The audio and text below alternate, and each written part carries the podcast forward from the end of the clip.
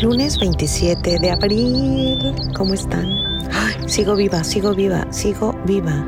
Saben que sufro de migrañas desde que tengo memoria, pero no son muy seguidas, son de vez en cuando. Y mm, el lunes empecé a hacer una nueva rutina de ejercicio un poquito más intensa porque la verdad he estado muy floja. Entonces ya quería como aplicarme un poco más y empecé a comer mucho más sano. La verdad ninguna locura, solamente muy sano, con todos los grupos de alimentos, eh, nada, nada, nada loco, ¿no? Bien disciplinada. Y de repente, hoy miércoles, no, desde el martes como a las 4 de la tarde me empezó a doler la cabeza y dije, ay, dije a Juan, me duele la cabeza, me duele la cabeza. Eh, dije lunes, cuando empecé, por cierto. es miércoles, gracias. este, y como el miércoles me empezó a doler la cabeza, el martes. Me dormí con dolor de cabeza, pero me tomé un Tylenol, le dije mañana amanezco bien. No, bueno, abrí los ojos y yo ya no podía más, ¿no? Y así fue todo el día. Gracias a Dios, tengo a mi hermana aquí y saliendo de la escuela Luca me dijo, ¿sabes qué? pasa? Me lo dejar a la casa y tú vete a descansar porque sí te escuchas muy mal. O sea, sí estuve toda la mañana hasta las 2 de la tarde. Eh, creí que se me iba a quitar y no se me quitó. Empecé a vomitar. Ya cuando con la migraña vomitas es porque ya estás muy, está muy fuerte el dolor. Y aparte, por más que me tomaba pastillas para que se me quitara lo que tengo que tomar, pues lo volví a vomitar, entonces no alcanzaba a hacerme efecto nada. Mi hermana se quedó con Luca en la tarde. Ahorita de hecho ya voy por él a recogerlo. Y gracias a Dios también está ahorita Moni en mi casa que me ayuda con pollito. Entonces me ayudaron con pollis. Pero, o sea, hoy sí fui un bulto en la cama. Y ya ahorita que me siento mejor, que puedo hablar, que puedo manejar, híjole, ya saben que soy bien sensible, pero estas cosas lo único que me recuerdan siempre es lo afortunados que somos de estar sanos. De verdad, porque una migraña que dura unas horas, de verdad te, deshabilita para llevar una vida. O sea, yo en la mañana fui manejando a dejar a Luca y me sentía tan mal. O sea, tenía que cerrar casi los ojos porque la luz me, me estaba matando. Y mi esposo aparte hoy tuvo juntas súper importantes, entonces no se podía quedar en la casa. Uf, ¿qué les digo? Estoy bien. Les quería contar, estamos sanos, a veces nos duele algo, pero tenemos salud, tenemos salud. Y como siempre lo digo, es lo más importante. Las quiero. Viernes 29 de octubre, ¿cómo están? Oigan, me corto las venas, me voy a quedar sin ayuda.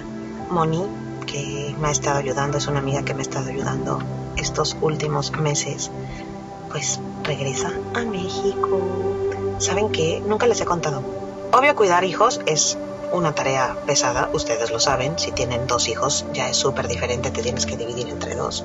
Pero cuando tienes un hijo como Pollis, pues es un poco más complicado. El pollito no se comunica, eh, no habla, eh, no dice nada, entonces es un, niño que tienes que estar observando todo el tiempo porque eh, de repente se le puede tapar la canula y pues él no me puede decir o no puede hacer ningún ruido que me diga, mamá, aspírame, ¿no? Cuando tiene muchas secreciones, se le tiene que aspirar mucho la cánula. Entonces necesita alguien que lo esté viendo pues todo el tiempo para, si tose o se escucha que tiene mucha, mucha secreción, pues hay que aspirarlo. Entonces es parte un poco de lo complicado de cuidarlo, porque Luca necesita mi atención y, Pollito necesita mi atención 100%. Eh, entonces sí, siempre necesito estar como acompañada y normalmente tengo Siempre les he contado, una red de apoyo impresionante entre todas mis amigas, mis primos, amigos, conocidos.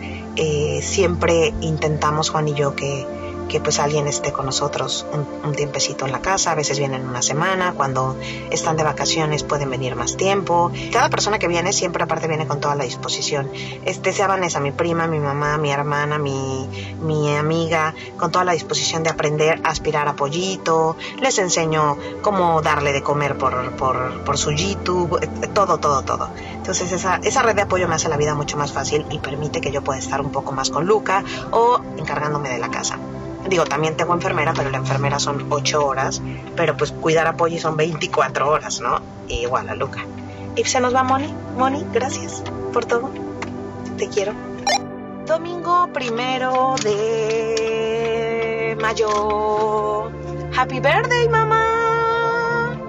Estoy segura que naciste ese día porque representas muy bien lo que se celebra ese día en México. Es el Día del Trabajo y eres la mujer más trabajadora que conozco en todo el mundo, en todo el mundo. La gran sorpresa es que mi mamá llegó, va a estar con nosotros unas semanas y bueno, no hay mejor persona para para, para apapacharme, para consentirme y para cuidarme que mi madre. Eh, es la, es la mujer más comprometida que conozco. No, no, no, no, no, no se imaginan.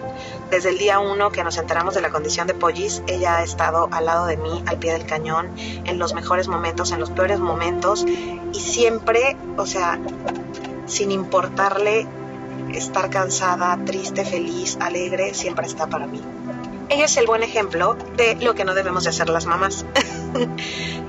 Nunca te dice no, así se esté muriendo de cansancio. Yo te cuido al niño, no te preocupes, yo hago la comida, yo hago la papilla, yo hago esto.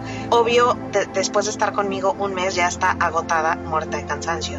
Y siempre le digo, mami, es que te tienes que cuidar más, es que tienes que dormir bien, es que tienes que descansar y es que no nos puedes decir que sí a todo. Pero gracias por todo eso, por todo tu amor, por tu cariño y le agradezco y le agradeceré siempre a Dios porque en ti me dio definitivamente a la mamá con el mejor corazón del mundo, con el alma más bella y la madre que, más ama, a Papacha y quiere. Gracias Diosito porque me tocó a mí.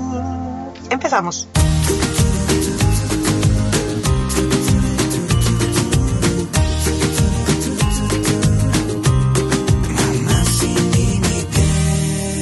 Con Vero Ale.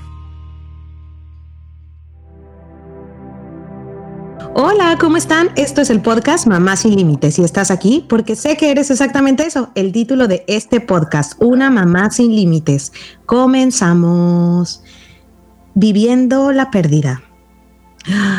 Ay, Dios santo. Estos últimos años, ¿qué serán? Son ya son tres años casi, ¿no? De la pandemia. Hemos pasado de todo. Eh, hay tantos miedos, tantas pérdidas, eh, la pérdida de la salud, la pérdida de tantos familiares, de tantos amigos. No sé si se acuerdan que empezó la pandemia y era, ah, es que el primo de un amigo del sobrino del tío del no sé quién le dio COVID y no encontró cama y entonces ya no llegó y, empezamos a tener como la muerte mucho más presente. Sabemos que es parte de todos los días. Eh, yo la he aprendido a vivir así, con mi hijo Pollito me enseñó a que es algo y al final el lugar al que todos vamos a llegar eh, y, es, y es muy bonito tener ese recordatorio. A mí me hace muy feliz. Tal vez soy una loca, pero a mí me encanta saber que me voy a morir, porque eso me dice todos los días que entonces tengo que disfrutar hoy, hoy, hoy, hoy, este segundo, eh, hoy ser más paciente con mis hijos, hoy ser más paciente tolerante, amorosa, hacerme como que no oigo a mi esposo también, porque no sé si al día siguiente seguiré aquí y, ay, a mí, a mí me encanta saber eso. Pero cuando era más chica, recuerdo que, que, hacía hablar como de la muerte y le preguntaba a mi mamá muchísimas cosas. ¿Y qué pasa? Y, y, te ponen en una caja, pero ¿y después a dónde vas? Y como ese miedo de no saber a dónde vas, ah, ay, me daba pánico. Tengo una tía, mi tía Cristina, que bueno, o sea, ella no puede hablar de la muerte. Es un tema que está prohibido. No puede ni pensar en que se va a morir en algún momento. Es algo que no le gusta. Y pues justo este año Em, falleció, eh, mi tía Cristina es la más grande, mi mamá es la, la siguiente y fallecieron sus dos hermanas más chicas con una diferencia de, de dos meses de una manera pues muy, muy rápida. Entonces, eh, ha sido un, duelo difícil, ha sido un proceso súper difícil, desde el hecho de que eran más chicas, eh, sobre todo cuando es gente más joven que tú, yo no sé por qué no esperas que se vayan antes que tú, siempre esperas que los abuelitos, eh, los papás, pero nunca los hijos o los hermanos más chicos. Y bueno, para irnos no hay, no hay ni hora, ni tiempo, ni nada. Entonces, cuando te enfrentas con algo así, te das cuenta que, que, nunca, nunca yo creo, por más que lo tengas trabajado o como yo les digo que, ay, a mí me encanta, pues no, siempre que se va alguien es, es, un, es un proceso muy difícil. Llegar al día siguiente a tu casa o simplemente después del, del velatorio o del entierro o de depositar las cenizas, es como, uff, ¿y ahora? ¿Cuándo la voy a volver a ver? se me olvidó decirle esto, eh, se, me olvidó abrazarlo, tantas cosas. Es, ese silencio que viene después de, de, tantos abrazos, de tanta compañía, de llorar acompañado, llegar a tu casa y llegar a ese silencio es, es, es tan difícil. Y sé que muchas de ustedes que nos están escuchando han pasado por esto y, y llegas ahí, ya no sabes qué hacer, ya no sabes, no sabes qué hacer, pero, pero recordé, recordé que cerca de mí existe una persona que es experta en este tema y que sé que las va a ayudar si, pasaron por esto. Si tal vez pueden haber pasado cinco años ¿eh? o diez años y no han superado la pérdida del abuelo o de algún familiar, eh, Rosy Aguilera que es psicóloga hospitalaria, psicoterapeuta y tanatóloga, trabaja en un hospital dentro del área de terapia intensiva con pacientes y familiares. El valor que mueve su vida es ayudar a otros por medio de su profesión y cree en la magia del trato humano y la validación de nuestras emociones. Hola Rosy, ¿cómo estás? Hola, hola Vero, hola a todas las que nos escuchan. Muchísimas gracias nuevamente por esta invitación. Yo feliz de estar aquí otra vez platicando contigo, con ustedes y, pues hablando, ¿no? De este tema tan, tan incómodo a veces, como lo mencionabas, ¿no? El hablar de la muerte, el hablar de la pérdida, hablar del dolor, comúnmente le huimos, le huimos a cualquier motivo de dolor, ¿no? Dolor físico y dolor emocional o de incomodidad eh, del tema, lo que es la muerte, ¿no? A veces decimos, no, ¿para qué? ¿Para qué vamos a hablar de la muerte si ni siquiera ha pasado? ¿No? O sea, o hablar de la muerte significa que la podemos atraer. Cállate, sí. Lejitos, por favor. Exactamente. ¿Por qué le tenemos tanto miedo a la muerte?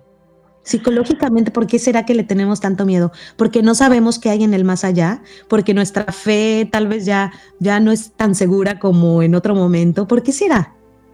Ay, sí, es la pregunta. Yo creo que es. ¿Tú por qué? o, tú no le tienes miedo a la muerte? No, sí, creo que es algo, es un concepto muy natural y es una emoción muy válida también, este miedo a. ¿Por qué? Porque vivimos en esta constante incertidumbre, ¿no? Justamente de lo que pasa después de, a quiénes dejo aquí y, y, y todo, y el cómo va a ser, ¿no? En qué momento, bajo qué condiciones voy a, va a doler o no, voy a sufrir, va a ser largo el proceso, va a ser corto, va a ser trágico, cómo va a ser ese momento y, y qué va a pasar con mis seres queridos. Y algo que me he dado cuenta es que el miedo a la muerte se traslada muchas veces y lo he escuchado de varias personas que, que me dicen, no tengo tanto miedo a yo morir, sino a sentir el dolor ante la pérdida de mis seres queridos. O sea, el quedarme sola, solo en este mundo es algo que me da terror. Y, y sí, ¿no? Es, es justamente todo ese proceso doloroso de sentir que estás perdiendo a ese ser querido, que también depende mucho del vínculo que yo tenga, la relación ¿no? que se tenga con esa persona, la edad en la que fallece, el motivo, las circunstancias bajo, los que se falle, bajo las que fallece, si me puedo despedir o no. Entonces todo eso influye mucho en cómo vamos a vivir todo este proceso de duelo. Y entonces al hablar de muerte, pues implica muchas cosas. Mi muerte, la muerte de mis seres queridos, la, eh, pérdida como tal de otro, otro tipo de, factores o, situaciones en las cuales pues yo le adjudico algún valor, ¿no? Entonces pues es es tan complejo, ¿no? Y tan incómodo hablar de ello que por eso, pues mejor lo evadimos, ¿no? O sea, lo evadimos y por lo mismo también, pues vivimos, o sea, estamos hechos para vivir, o sea, estamos, somos seres creados para vivir como tal. Entonces, pensar en la muerte como que va en contra de nuestra esencia, que es el, el vivir, ¿no? O sea, se podría decir que para qué hablar de la muerte si, si pues ahorita estoy bien, o eso me va a pasar ya cuando esté ya de viejito. eso también se piensa mucho, ¿no? Yo a partir de que empecé a estudiar tanatología y empecé a, ver las experiencias en el hospital, ya, ya como romper con ciertas creencias de que le pasa solo a la gente grande, de que eso a mí no me va a pasar pronto, de que mis papás todavía están jóvenes, ellos todavía no les va a pasar, porque desde que nacemos empezamos a morir, entonces al final es lo único cierto que tenemos en esta vida. Y dependiendo desde dónde abordamos el tema de la muerte es qué tanto podemos encontrarle un sentido a vivir a partir de saber que en algún momento vamos a morir o simplemente hablar de la muerte desde el miedo, que es muy diferente. Ajá. Sí, como lo decía al principio, te digo, a mí me gusta ese recordatorio de que algún día me voy a ir porque me hace pensar que ah, tengo que hacer el proyecto ya, este, tengo que ser más amorosa. es como canalizarlo de una manera eh, diferente. Creo que también los budistas, ¿no? Son, son, son como mucho de ver la muerte de, pues es solo un proceso, no, no es nada malo, como aparte lo tenemos tanto de repente los mexicanos. Los mexicanos somos más, siento que es cultural, ¿no? Más dramáticos de la muerte y más, la vemos como más trágica y no como en otros países que es también, digo, el 2 de noviembre es una fiesta, ¿no? Pero en otros países sí es una fiesta de verdad, los hindús y cosas así, esas, esas culturas. Sí, sí, sí. De hecho, desde la cultura oriental, el, la, la, muerte pues es emprender como tal ese viaje en el cual en la vida te vas preparando para ese momento. Es que te vas a llevar en tu maleta, qué vas construyendo y por eso nutren mucho su esencia y este ser, ¿no? Que hay mucha diferencia entre el ser, hacer y tener. Entonces creo que en Occidente eh, nos enfocamos más en el tener, el hacer para tener, ¿no? O sea, hacer y trabajar para tener la casa, para tener el coche, para tener tal cosa. Y en Oriente, o sea, en la cultura oriental, eh, es más primero enfocarse en nutrir su ser para luego con ese ser poder hacer y ya por último, pues tener, que es como lo, pues ya, si es que tengo algo con con el ser que soy, pues qué mejor, ¿no? Pero si no, pues yo estoy, yo estoy en paz conmigo, porque ese viaje en el que voy a emprender al momento de morir, pues es lo verdaderamente importante. Entonces, sí. Oye, Rosy, comentabas algo que sí es súper importante, creo. Eh, cuando estamos preparados para la partida de alguien, eh, puede ser un, bueno, no, es un proceso más fácil. Nunca digo que sea fácil, nunca, nunca, nunca, pero es, es un proceso más, más fácil, ¿no? Sí, sí, sí, sí. Hay algo que se llama duelo anticipado y se vive cuando precisamente ya podemos em, percibir o porque nos dan alguna noticia o porque nosotros mismos lo estamos viendo, la muerte cercana de nuestro ser querido. Entonces, esto se da mucho ante la enfermedad, por ejemplo. En una enfermedad terminal podemos tener un proceso de despedida en el cual podamos hablar abiertamente con el otro, hablarle desde el perdón, desde el agradecimiento, desde cómo lo voy a recordar. Y entonces vivir un duelo anticipado nos permite llorar a nuestro ser querido previo a la muerte y nos permite prepararnos para y hasta también tener un proceso de acompañamiento, ¿no? Previo a. Entonces, también cuando este proceso se, se va viviendo de manera paulatina, es un poco más digerido al momento que sucede la muerte, poder sobrellevarla entendiendo que pues eso empezamos a sentir el proceso de duelo desde antes de la partida. Entonces sí, sí se, se va comprendiendo un poquito más tanto la emoción como lo que se va viviendo y nos vamos preparando para ello, a cuando es una muerte trágica, inesperada, ¿no? Sí, en la muerte trágica eh, es más duro porque justo pues, no, no, lo has trabajado desde antes, ¿no? No lo has podido platicar, tal vez no te pudiste despedir, ¿no? Así es, exactamente. O sea, a lo mejor yo estaba comiendo un día con mi pareja y de repente en la noche algo sucede y me llaman y me dicen que acaba de morir, ¿no? Por ejemplo. O sea, son situaciones tan inesperadas que nos enfrentan de manera automática con el proceso de pérdida, de muerte, que pues en nuestra mente se tiene que proteger de todo eso que puede estar representando. Ahí es donde a veces nos podemos quedar en shock, pasmados o simplemente negación o no poder creer que eso está sucediendo. Y por lo tanto se viven las emociones de manera mucho más intensa porque es una realidad a la cual te tienes que enfrentar de manera inmediata sin estar tal vez preparado, sin haber hablado con aquella persona de de la muerte precisamente, ¿no? O de qué pasaría si esto llegara a pasar, o de disfrutar de ese momento juntos, o que a lo mejor están peleados, o que a lo mejor fue algo tan trágico que tampoco pudiste despedirte porque pues estaba la gente ahí, el MP, el, no sé, como que es un proceso muy distinto y sí, sí puede llegar a ser mucho más complicado. Entonces, explícanos eh, para tal vez cuando lo vivamos o si lo estamos viviendo, decir, ay, es normal que sienta eso. A mí me, siempre me ha dado mucha paz, por ejemplo, en el duelo de la pérdida de la salud de mi hijo, saber que, que las, cómo, o sea, ver tan claras las etapas que vas viviendo. Eh, ¿Cuáles son esas etapas? Porque es como que siento que, ay, sí, ya pasé por eso, ay, ya, sí, ya lo sentí, sí es cierto, la negación, la aceptación, el enojo, eh, como todas esas, esas etapas. ¿Cuáles, ¿Cuáles son las etapas del duelo? Digo, sé que no se cumplen exactas, pero, pero, pero hay como, como unas etapas, puede ser antes, después, en medio, regular, no sé, ¿no? Sí, es como por lo menos tener un caminito a seguir, ¿no? Como un trazado que nos dé un poco más de paz y de tranquilidad, saber hacia dónde nos estamos dirigiendo, ¿no? Eso, sí, me entero que se murió alguien eh, y vamos al funeral. ¿Qué, qué, qué puedo ser? ¿Qué, qué, es normal sentir en ese momento? Algo muy, muy importante es em, que al principio las emociones van a estar presentes en una intensidad que tal vez no podamos reconocer como tal o que a lo mejor en esos momentos lo que queramos es evadir esa realidad, dependiendo precisamente de cómo haya sido esta pérdida, esta muerte y cómo la estemos viviendo, ¿no? O las personas que tengamos a nuestro alrededor.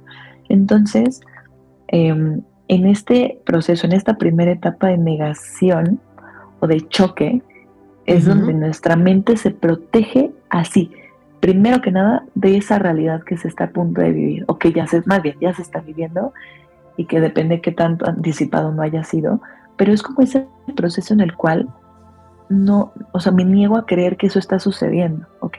Entonces, sí se puede vivir desde frases como, mm, va a regresar, o sea, yo sé que, o sea, como ver que a lo mejor está de vacaciones o se fue por trabajo a algún lugar y ahorita regresa, o esto no está pasando, o yo sé que ahorita eh, va a despertar o algo va a pasar que lo va a traer de nuevo a, la vida. Entonces es un proceso en el cual la mente se tiene que proteger de todo el dolor que representa, porque probablemente si no, si no nos protegiéramos de todo ese dolor, nos podemos desestructurar, ¿ok? Entonces también es un momento en donde nos también podemos percibir cómo nos salimos de nuestro cuerpo, parecería raro, pero puede, ser que hasta veamos ese, esa escena como si no fuera nuestra escena, se le llama despersonalización. Es como poder estar viéndome pero desde afuera y no creer que eso de verdad me está sucediendo a mí, ¿no? Como si fuera una escena de una película. Entonces, en esta primera etapa, así es como se puede vivir. Desde un, esto no me está pasando a mí, es un sueño, eh, va a regresar o ahorita va a despertar y voy a estar como estaba hace dos días, ¿no? Esto va, esto no está sucediendo. Pero ¿qué pasa? Que de verdad la realidad no va a cambiar. Entonces, pues poco a poquito te vas dando cuenta de que esto no está sucediendo. Y el tiempo es relativo, eso sí, cada persona lo vive diferente, también dependiendo de cómo sea este proceso de pérdida, cómo haya sido la muerte y cómo le esté sobrellevando. Entonces, em, pasamos a una etapa de mucho más enojo con la realidad. ¿Por qué? Porque si yo creo que eso va a cambiar, que eso no es real, que voy a despertar en cualquier momento, pero pasan los días y no despierto de ese sueño y no despierto de, todo ese proceso doloroso y, la, mi ser querido no regresa, pues entonces me empiezo a enojar, me empiezo a molestar con la realidad, con Dios, con los médicos, con el mismo, la misma persona que ya no está. ¿Por qué no regresas? ¿Por qué no estás aquí? Entonces, ¿por qué me dejaste? O Dios, ¿por qué me, me hiciste esto? O ¿Por qué los médicos no pudieron hacer algo? ¿O por qué no pude hacer algo? Entonces es una etapa en la cual se vive mucha culpa, en donde se, viven los hubieras, ¿no? Es que si hubiera hecho tal cosa, no hubiera pasado esto. Si yo le hubiera dicho que no fuera ese día a la fiesta, no, no, no hubiera tenido ese accidente si yo hubiera estado más presente o, como decimos, enojados con Dios o con las personas a nuestro alrededor o con la misma realidad. Entonces el enojo, pues sí, se traslada en ese aislamiento, en esa irritabilidad, en, este, en esta lucha y en este coraje hacia lo que está sucediendo.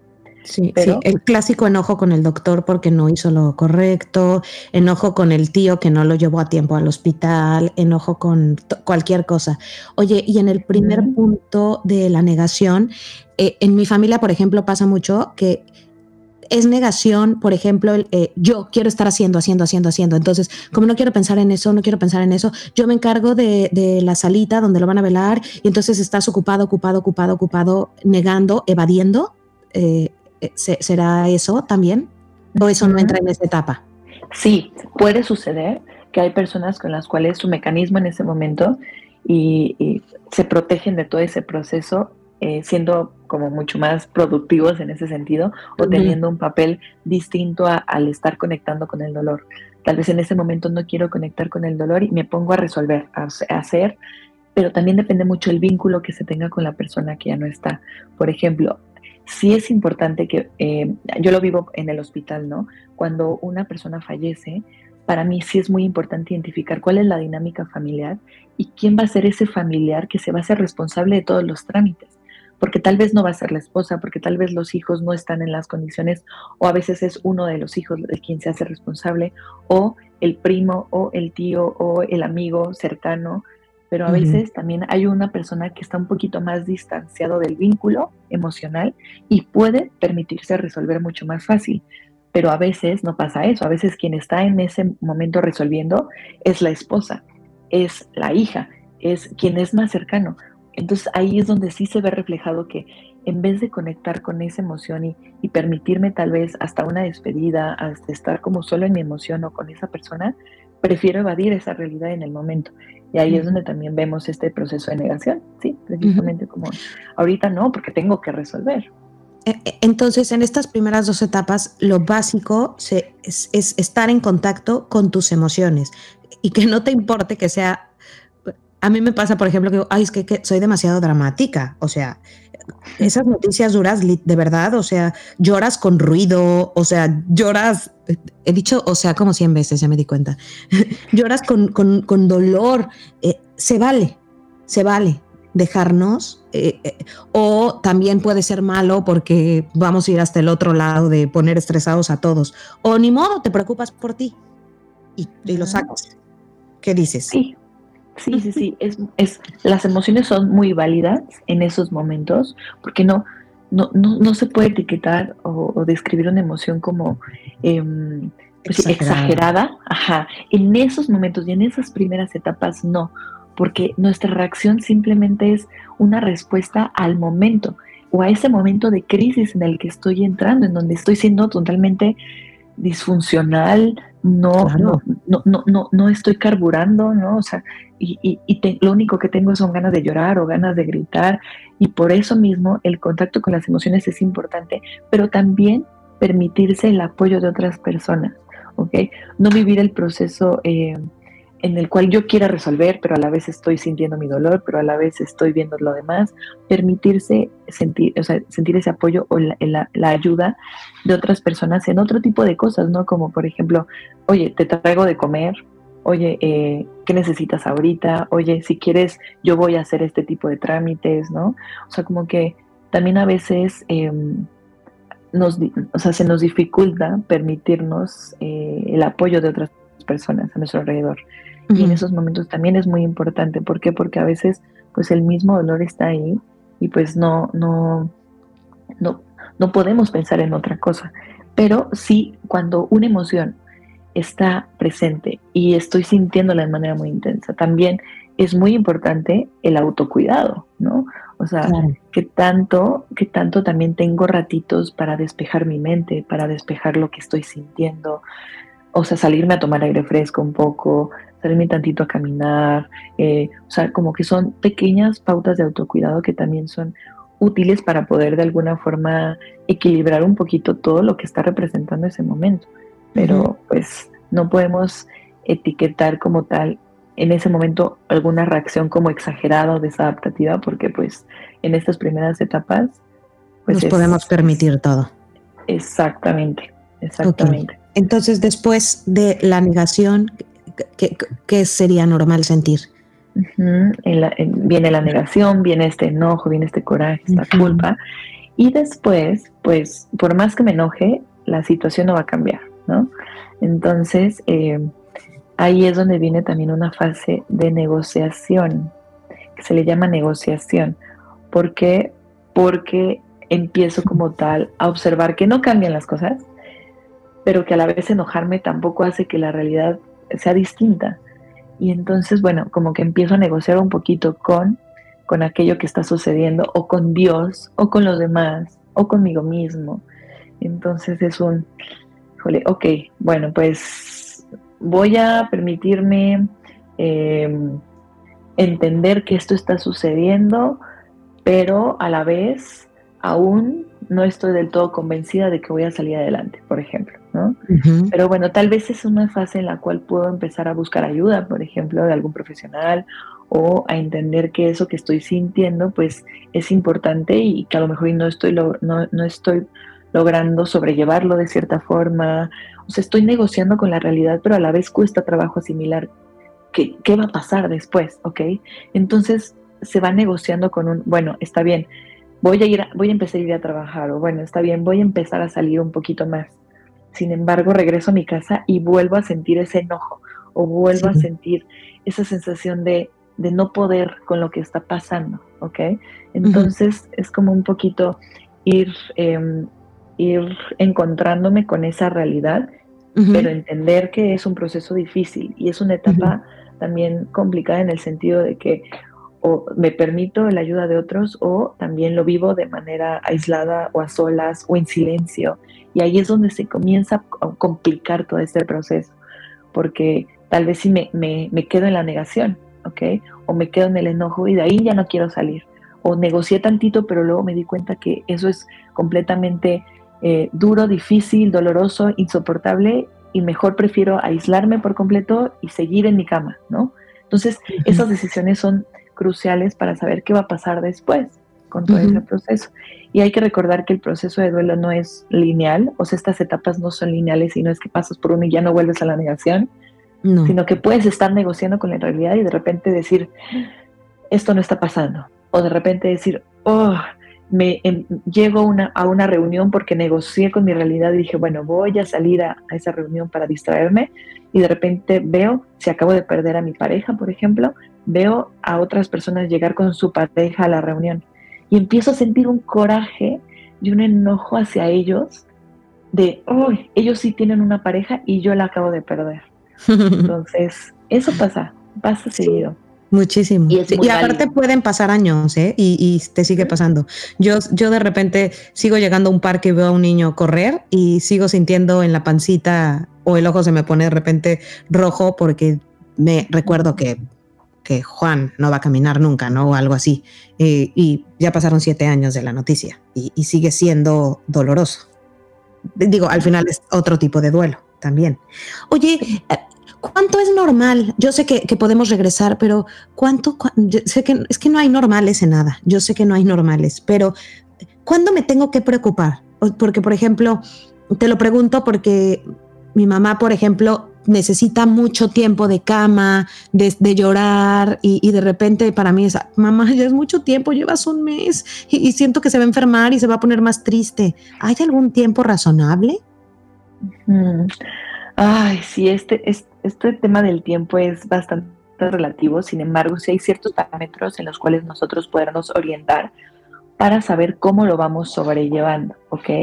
Entonces, los primeros meses, o sea, el primer mes es durísimo, o sea, se puede decir que apenas en un primer mes podríamos estar en, una fase, o sea, siguiendo en una fase de negación, enojo y todavía no saber qué, qué es, ¿no? O sea, eh, o sea, un mes es muy poquito también y todo depende mucho de la relación y el vínculo que se tenga con la persona. Por ejemplo, a veces pasa que en una misma familia el vínculo, la relación que se tenía con la persona que ya no está es distinto. Entonces, tal vez para mí me es mucho más fácil o más rápido sobrellevarlo para que para mi mamá o para mi hermano, ¿no? Entonces, también ahí por eso es muy importante no, eh, no, no llegar a un juicio o a, decir que soy lo mejor ya está haciendo eh, un duelo complicado, por ejemplo, al mes, ¿no? O decir, híjole, me, como dices ahorita, me preocupa ver a mi mamá en la cama. Y a veces yo les pregunto, ¿cuánto tiempo lleva ¿no? de la pérdida? No, pues un mes. Híjole, es completamente válido. Ahora, ¿qué sí es importante? Por ejemplo, los el primer año se dice que es el más difícil. ¿Por qué? Porque son e, cuando se viven esas primeras veces sin la persona. ¿Ok? Esas primeras veces en donde se va a notar la ausencia de, en los cumpleaños, el Día de las Madres, en las vacaciones, en Navidad, Año Nuevo.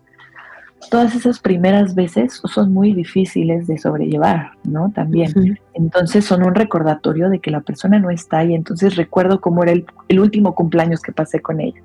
Y ahora va a ser el primer cumpleaños que no está aquí físicamente. Entonces, el primer año de por sí ya es un proceso que va a ser como una constante por esas primeras ocasiones. Ahora, en estos primeros seis meses es un parámetro y es lo que hablan los autores que han estudiado este proceso de duelo, que eh, nos puede dar un indicador de cómo lo, o sea, cómo estoy sintiéndome a los, a los seis meses con respecto a cómo me sentía al mes, por ejemplo. Y cómo lo medimos desde la intensidad de nuestra emoción, lo que sentíamos al principio tal vez ya no es igual de intenso como lo es a los seis meses. Acuérdense que el dolor no es algo que se quita, o sea, uno aprende a sobrellevar ese dolor, uno aprende a vivir con la herida, uno aprende a vivir con el dolor y a, sobrellevar todo lo que representa ese proceso. Entonces, la frecuencia tal vez del llanto que, tenía al inicio ya no es, ya bajó en frecuencia, ya baja la intensidad y, tal, y la duración también. A lo mejor y al principio me, me, echaba en mi cama y lloraba por horas, ¿no? Dos horas seguidas. A lo mejor ahora me doy espacios, a los seis meses tal vez, me puedo dar espacios para llorar, me puedo dar esos ratitos para recordar, y a lo mejor y lloro unos minutitos o lloro un rato porque a lo mejor es un día especial o, o conmemora una fecha importante, pero ya no es, son dos horas, ¿no? Con la misma intensidad.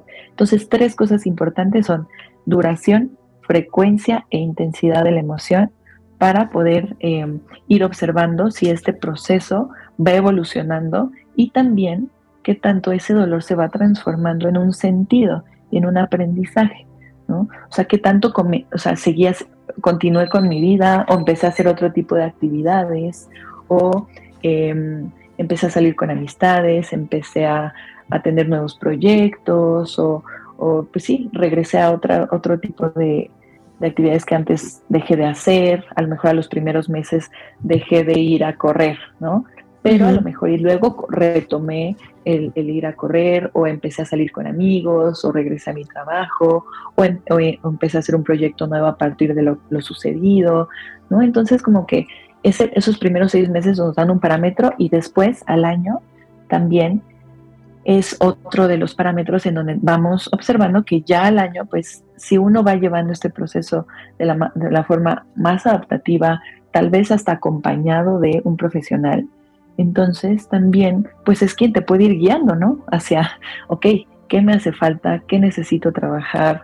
¿Qué es importante tomar en cuenta? Y así pues también recordemos que no necesitamos vivir este proceso a solas o confundidos o atormentados con lo que va a pasar después y que siempre podemos pedir ayuda, que eso siempre es muy importante y a veces lo dejamos pasar o creemos que podemos con todo, ¿no? Y aparte como una negación siempre en eso. Yo mi mamá llevo eh, ya eh, dos meses diciéndole, mami, tal vez necesitas ir con una tanatóloga, platicar lo que estás viviendo, lo que estás sintiendo, no a mí, sino a alguien diferente. No, no, no. O sea, las generaciones de los papás, no, no, no, yo no necesito eso, no, no. Es que no estoy deprimida. No, sé que no estás deprimida. O sea, el duelo no significa que estés deprimido ni que tengas depresión. estás muy triste y, es bonito poder platicárselo a otra persona, así como a pelo, como sale, porque luego también por no recordárselo a la familia y, no, que no vean que estás triste, eh, no, quieres platicar mucho del tema y, te, te guardas esas emociones y no dejas que, que salgan las emociones, ¿no? Exactamente, exacto. Hay muchos mitos con respecto a la ayuda profesional, a ir con un psicólogo, a ir con un tanatólogo y, y de verdad que que cambia mucho la perspectiva del duelo, de la muerte, de la pérdida y se vive diferente. De verdad, yo te lo puedo decir y siempre se los digo a las personas que he acompañado, que admiro mucho cada uno de sus procesos porque de ver cómo van creciendo de manera personal a partir de este proceso y a veces me toca acompañarlos desde el que sucede la muerte o que llegan al mes de que esto sucedió o al tiempo que sucede y cuando me, o sea, nos permitimos vivir ese proceso y llegamos al año, de que empezamos, se ve un cambio tan, o sea, tan significativo y tan profundo que cuando los escucho hablar y escucho lo que han aprendido que ni yo lo he vivido, ¿no? O sea, como a, ese, a esa transformación del dolor y que continúan con, con, ciertos planes y que hablan del dolor y hablan desde el aprendizaje y la oportunidad que a partir del duelo les permitió vivir su vida diferente, ser mucho más empáticos, mucho más sensibles a las emociones de otras personas y a sus propias emociones, a vivir como de manera mucho más, em, pues, eh, eh, específica, como más detallada en los, en, los pequeñas cosas, ¿no? Como mucho más sensible. Viva. Exacto, como tú misma lo, comentabas la vez pasada, como el vivir cada día eh, como si fuera esto, ¿no? O sea, recordar que en algún momento voy a morir y por eso vivo al día y vivo y disfruto de sentarme en una banca y escuchar los pajaritos, ¿no? Entonces, es tan, tan significativo, para mí lo ha sido, que ha sido un aprendizaje también como acompañante, observar cómo, cómo se va transformando ese dolor en un sentido y en un nuevo significado de vida que cuando lo veo en ellos, ahí es donde más creo y reafirmo que el duelo es, tiene una parte, sí dolorosa, pero también una parte maravillosa de aprendizaje si nos permitimos eh, aprender como tal de ello, ¿no? Que ese es el tema. Sí, sí, sí. Y, y, muchísimas culturas justo hablan de eso, que, que es más de esas pruebas dificilísimas, de esas pérdidas grandísimas, es de las pérdidas en las que más aprendes, en las que más evolucionas, en las que realmente encuentras el sentido de tu vida, el propósito de tu vida, si lo sabes trabajar. Eh, y, de verdad se lo digo a todas las mamás, señoras, señores que nos escuchan. Si existe la tanatología, no es porque alguien se lo inventó, de verdad. Porque, ay, los psicólogos son un invento que es, es de estas generaciones. ¿Cómo lo hacían las otras generaciones para sobrevivir sin psicólogos y sin tanatólogos? Pues, pues es que sí, no sobrevivían, justo eso. No sobrevivían cuerdos, cuerdos mentalmente, o sea, eh, eh, sobrevivían dañados emocionalmente, con, con, muchas culpas, con muchos miedos. un tanatólogo a mí me parece algo básico que todos deberíamos de conocer en algún momento de nuestra vida, eh, porque como, como Rosy, eh, no es lo mismo seguro sí es más bonito tal vez platicar con una amiga de lo que estás viviendo, ¿no? Y tu proceso, pero tu tanatólogo, tu, tu, psicoterapeuta, también se acaba convirtiendo en un amigo cuando le compartes tantas cosas tan, tan personales y, eh, y ese tanatólogo eh, sabe cómo guiarte. El amigo no tiene los conocimientos para guiarte a salir de ese proceso y el tanatólogo sí tiene, sí tiene eh, pues la técnica para ayudarte a, a salir. ¿No? De, un duelo y de una pérdida. Así es, exactamente. Esa es la diferencia de vivirlo eh, a solas con lo que sabes, que eso no significa que no se pueda, ¿no? O sea, no, también, como seres resilientes, este, podemos sobrellevar un proceso de duelo sin, sin haber vivido un acompañamiento tanatológico y, y poder aprender todo lo que, lo que representa. Sin embargo, es un, es un volado, ¿no? O sea, es una moneda al que lanzamos al viento y a lo mejor y pasan los meses y pasa el año y digo que puedo y que puedo y que puedo, pero a lo mejor y lo que lo único que hice fue guardarlo y guardarlo y guardarlo y ahí lo dejé y yo sigo con mi vida, o sea, como diciendo, ya, ya, ya fue, ¿no? Ya pasó y de repente vuelve a haber a lo mejor alguna pérdida de cualquier tipo, ¿no? O perdí el trabajo, o perdí algo valioso para mí, o perdí a mi mascota, como lo comentábamos la vez pasada, y de repente, ¡fum!, aparece un dolor que no sé de dónde salió, que ni siquiera recuerdo que existía, pero que lo guardé tanto que se van acumulando, ¿no? Entonces también son duelos postergados, o sea, vamos postergando ese dolor y solo lo guardamos, que eso no significa sobrellevar un proceso de duelo, ¿ok? Significa el, el que simplemente dejé de sentir por un tiempo, pero que ese, ese dolor aparece en otro momento eh, de, distinta manera, ¿no? Entonces, por eso a mí tampoco, o sea, el, llegar a la aceptación es muy subjetivo, ¿no? También en ese sentido. O sea, creo que es, es, muy difícil saber cómo se llega a aceptar la, una pérdida, ¿no? ¿Qué es aceptar para ti? ¿Qué es aceptar para mí? Para quien nos esté escuchando. Es algo muy, muy difícil de entender porque es algo muy abstracto. Por eso, más que llegar a una aceptación como si fuera una meta, es llegar a una fase de crecimiento y transformación de ese dolor. Es resignificar, o sea, darle un nuevo significado al dolor y a la pérdida a partir de lo sucedido, ¿qué me deja a mí? ¿Qué huellas me deja? ¿Cómo me, ¿Cómo me vinculo con mi ser querido a partir de esta, o sea, de este proceso, al saber que ya no está, pero sigue estando en mí, en esta esencia, en la forma en la que trasciende, partir de esto me di cuenta y soy mucho más solidario o eh, pienso hacer, porque a, mí, a lo mejor a mi mamá le gustaba hacer pasteles y ahora tengo una idea y un proyecto de hacer eh, a lo mejor enfocarme en la repostería. Exacto. Entonces, es esa transformación. Acabas de llegar a un punto y que, me encantaría como cerrar el tema con esa pregunta. A veces pensamos que si superamos esa pérdida, significa que lo tenemos que olvidar.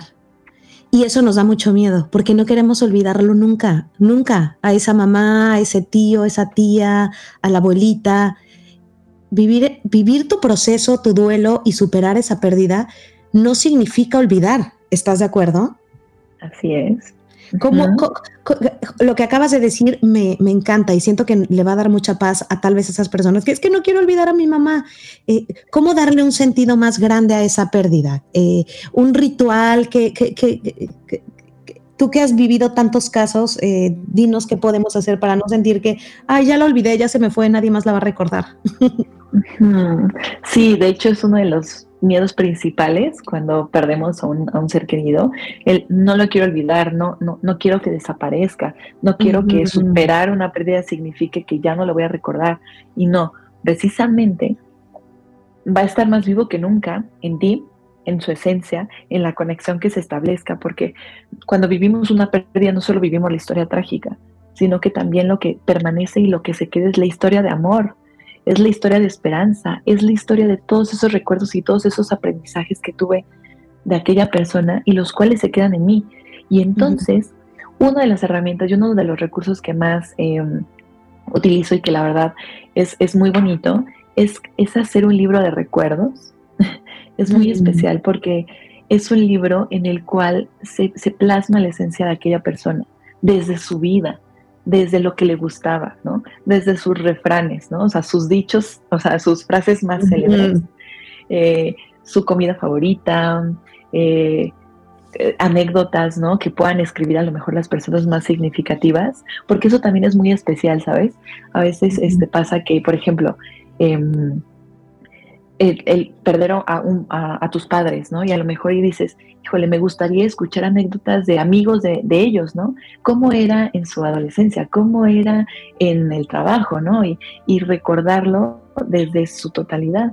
Entonces, también es muy especial hacer un libro de recuerdos, escribir o, o pegar recortes, fotografías, frases, hacerlo de la manera más creativa que se pueda, pero que, se plasme la esencia de aquella persona, que cualquier otra, otra, otro ser querido, otra persona que llegue a ver este libro de recuerdos, pueda conocer a, eh, mi mamá, a pesar de que ya no está, a pesar de que tal vez ya no lo pudo conocer en vida, pero quién era ella, ¿no? Y que puedan conocerla a partir de, de, una herramienta como esta es muy valioso y de verdad que también ayuda muchísimo en el proceso de duelo a este a, hablar de, mi ser querido, a pesar de lo que pueda representar, pero no hablar de su muerte, es hablar de su vida.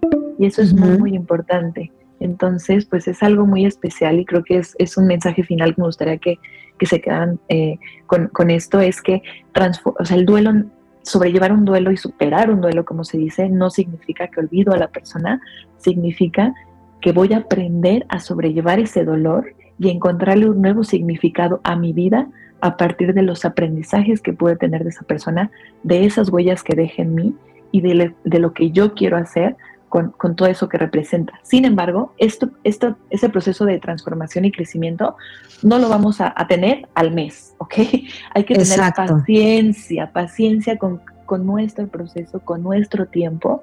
Y poco a poquito todo va tomando un sentido, créanme que sí y, recuerden que hay personas que lo pueden superar más rápido porque utilizan herramientas o porque eh, ciertas cosas eh, les ayudó, porque pudieron platicar, porque pudieron despedirse, tal vez tú no te despediste. Tu duelo no tiene que ser igual al duelo de la de enfrente, al de tu hermana, al de tu tía, al de tu abuelita. Eh, date chance siempre, ¿no? De sentir, de sentir, de sentir.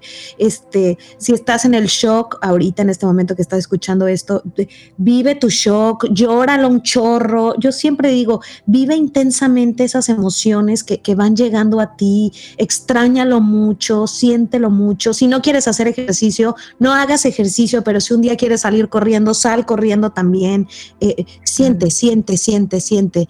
Y al principio, no sé, siempre pasa, Rosy, sientes que nunca vas a salir, que nunca te va a dejar de doler, que nunca, que, vas, a, que vas a estar así toda la vida. Y, vive un día a la vez, un día a la vez y de repente eh, te vas a dar cuenta que si vives tus emociones y las sientes de verdad, vas a empezar a como respirar más bonito, más profundo y a empezar a ver lo que dices, ¿no? Eh, eh, como la luz al final del túnel y recordar todas esas historias bonitas que viviste con tu mamá, con tu tía, con quien se fue, con tu mascota. Eh, con, con, quien sea y, y, vas a encontrar la lección que tenías que ver en ese, en ese evento que, escuchas, pudiste haberlo aprendido tal vez de otra manera, sí, te hubiera gustado aprenderlo de otra manera, pero nos tocó aprenderla de esa manera y pues ni modo, es lo que, es lo que nos tocó. Eh, Así es. Si están pasando por ese proceso, si están en el principio, Rosy, ¿dónde te pueden encontrar, por favor? Diles. Sí, mira, estoy en redes sociales como sic.rosyaguilera con doble S.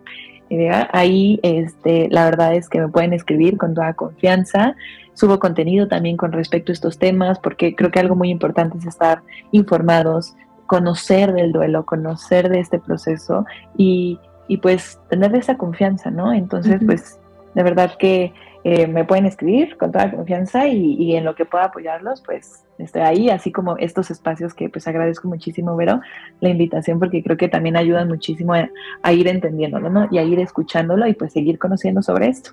Exacto. Arroba SIC. Rosy Aguilera. Exacto, y ahí en su bio tiene un link que te manda directo a un WhatsApp donde le pueden escribir, Rosy murió mi tal hace no sé cuánto y siento que no lo supero, me enteré que mi papá tiene X enfermedad y no sé cómo acompañarlo. Es, se los digo por experiencia, es hermoso que un profesional te, acompañe. Y si no pueden pagar una terapia, también podemos buscarles un lugar en donde puedan darles acompañamiento eh, gratuito, eh, donde les pueden dar una terapia gratuita si en este momento no tienen también las posibilidades. Escríbanme a mí, escríbanle a Rosy. Sí, claro. Y, vemos, porque hay muchas asociaciones también que, que ayudan en, en, estos casos. Gracias, Rosy, por tus conocimientos y por tu dulzura y calidez al contarnos estas, estos, estas cosas en estos momentos tan difíciles. Hoy no lloramos tanto. Hoy no, hoy no nos enfocamos tanto en algo particular, es como algo más general, pero creo que cada uno puede conectar con su propia historia e identificar en qué momento se encuentran, ¿no? Exactamente, Rosy. Les, voy a contar algo, nos despedimos, pero eh, no lloré porque eh, hice un esfuerzo un poco sobrenatural, es incorrecto, eh, para no conectarme con mis emociones, porque en cuanto platicábamos de algún punto del duelo, escuchen las cosas que recordé. Recordé cuando perdí un novio que no, no murió, sino cuando terminamos y me acuerdo que el duelo fue exactamente todo lo que dijo, la negación, no, no, no, no, y le lloré y sentía que, que se había muerto un ser querido, de verdad. Después, este, bueno, obvio me acordé de mi tía, de mi tía Cuca y de mi tía Lolita, que, que se acaban de, de, ir de una manera también muy rápida. Eh, y me he dado cuenta también que no he estado mucho en contacto con mis emociones porque me siento que yo tengo que ser el soporte siempre de mi mamá y apoyarla y apapacharla, pero bueno, justo ahorita se me salieron unas cuantas lagrimitas. Y también no lloré, ¿saben por qué? Porque ya sé que soy la chillona oficial de los podcasts, entonces no quiero que se me quede ese título, ¿ok? Mamás, papás que nos escuchan, muchas gracias por escucharnos, pero muchísimas gracias a Rosy Aguilera por compartirnos eh, todo lo que sabe y por permitirnos saber algo, algo, algo más, algo nuevo que nos ayude a ser mejores personas, que nos ayude a ser mejores seres humanos y que nos ayude a encontrar un propósito, un objetivo, algo más grande que que, lo que creemos que, que estamos haciendo, viviendo o tenemos. Nos vemos en el próximo capítulo. Gracias por acompañarnos. Adiós. Bye bye.